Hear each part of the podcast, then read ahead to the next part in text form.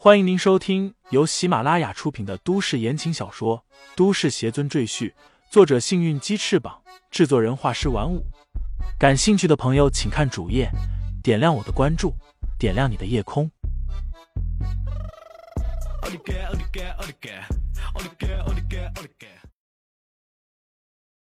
第一百九十五章：潜入山寨上。你认识他？李承前看见金秀的表情，好奇问道。金秀点头道：“嗯，她是上一届的圣女，后来进了圣灵阁，我才接替了她的位置。”他一脸疑惑，自言自语道：“他为什么会在照片里？难道他认识照相的人？”李承前问道：“你没问问你阿哥，这相机是从哪得来的？”阿哥只说是两个外来人留下的，其他什么也没说。金秀抿了抿唇，沉声道：“现在我阿哥已经死了，也没有人知道真相了。”李承前看了他一眼。见他表情有些沉重，便没有多问。突然，李承前的房门被人撞开，王源冲了进来，见李承前好好的坐在那里，这才松了一口气，满脸警惕的盯着金秀，问道：“李大师，你没事吧？这个苗女是谁？她有没有要伤害您？”原来，王源的房间就在李承前的附近。金秀爬到李承前的房间时，他就察觉到，急忙穿了衣服冲过来一探究竟。没事，这位姑娘没有二意。李承前摆摆手，示意王源不用紧张。王源上下打量金秀一番，然后缓缓关上房门，道：“我就在门外，如果有事，李大师就叫我。”他想李承前可能与金秀有话要谈。他不方便在场，就自觉出去等在门外。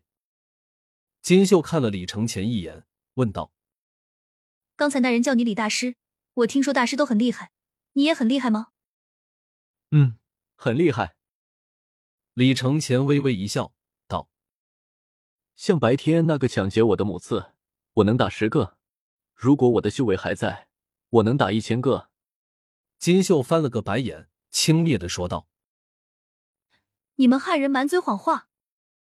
他看了看李承前手里的相机，道：“相机先放你手里，充好电我过来取。”说罢，人已经来到了窗边。记得教我怎么用它。一阵风吹过，将窗帘撩起，金秀已经消失在窗边。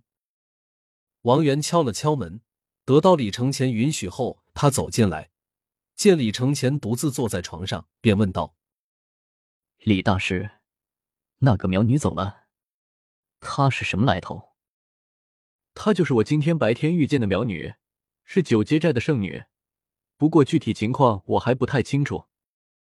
李承前继续翻看着相机，道：“这相机是他送来的，说是三四年前两个外来人留下的，还不能确定是不是要女的东西。”王源凑过来，跟着李承前一起看。两人一直看到最后，除了之前那个老年苗女之外，也没有看见其他的人物相片。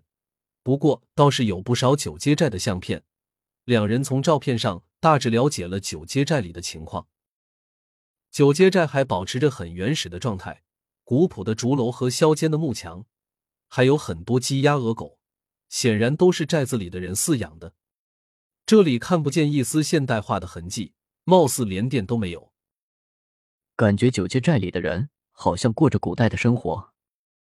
王元啧啧称奇道：“要是我们现代人，一天没有手机和网络，都得难受死。”其实，他经过这一年多的修炼，已经渐渐脱离的手机和网络，修炼才是他的最感兴趣的事情。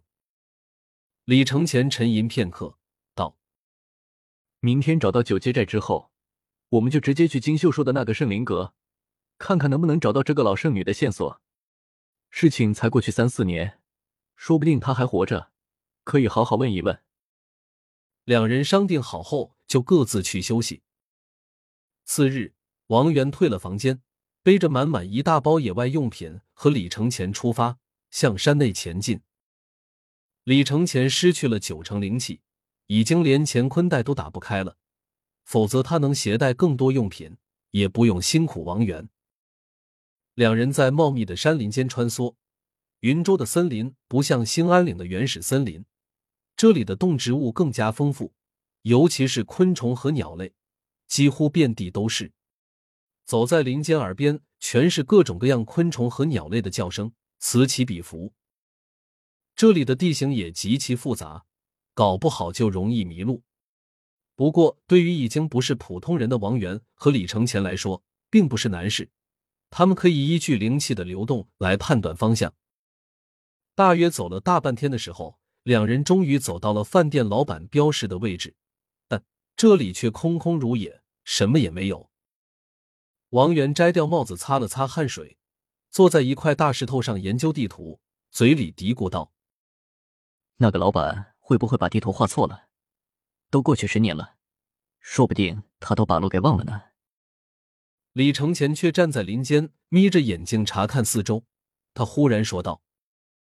王源，你有没有感觉到这里的灵气有些不对劲？李承前虽然修为大损，但感觉依然很敏锐。他发觉这里的灵气并不是像水流一样平缓的向一个方向流动，而是从四面八方向着这里流过来，仿佛有什么东西在吸引他们。王源愣了一下，也感受着四周的灵气，点点头道：“确实不对劲。”好像都向这里流过来了，可是，他站起身，看向面前的森林，有些疑惑的说道：“这里就是普通的森林啊，没有看出有什么异样。”说着，王源向着灵气流动的方向缓缓走了过去，结果他一头撞在了什么东西上面，疼得他蹲在地上捂着头直喊。李承前低哼一声道。果然是障眼法，因为他修为大损，所以已经看不透这些阵法，单凭经验和感觉，他还是隐约能够感觉到。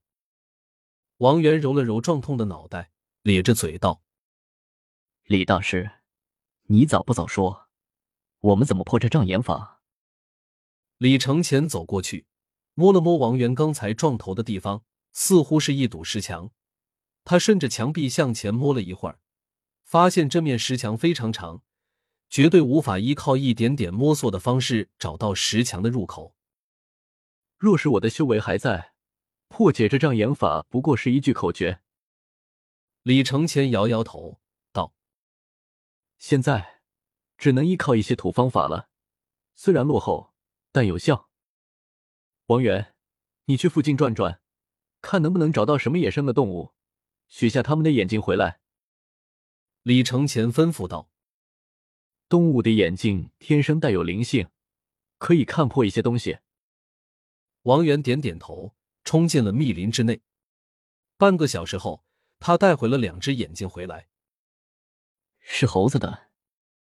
王源撇撇嘴，他害了一条生命，有些于心不忍，道：“李大师，这些眼睛怎么用？你按照我的方法做吧。”李承前拿过一只弄破之后，将里面的汁液涂抹在自己的双眼上，在睁开眼睛时，眼前便出现了一堵高达三米的石墙。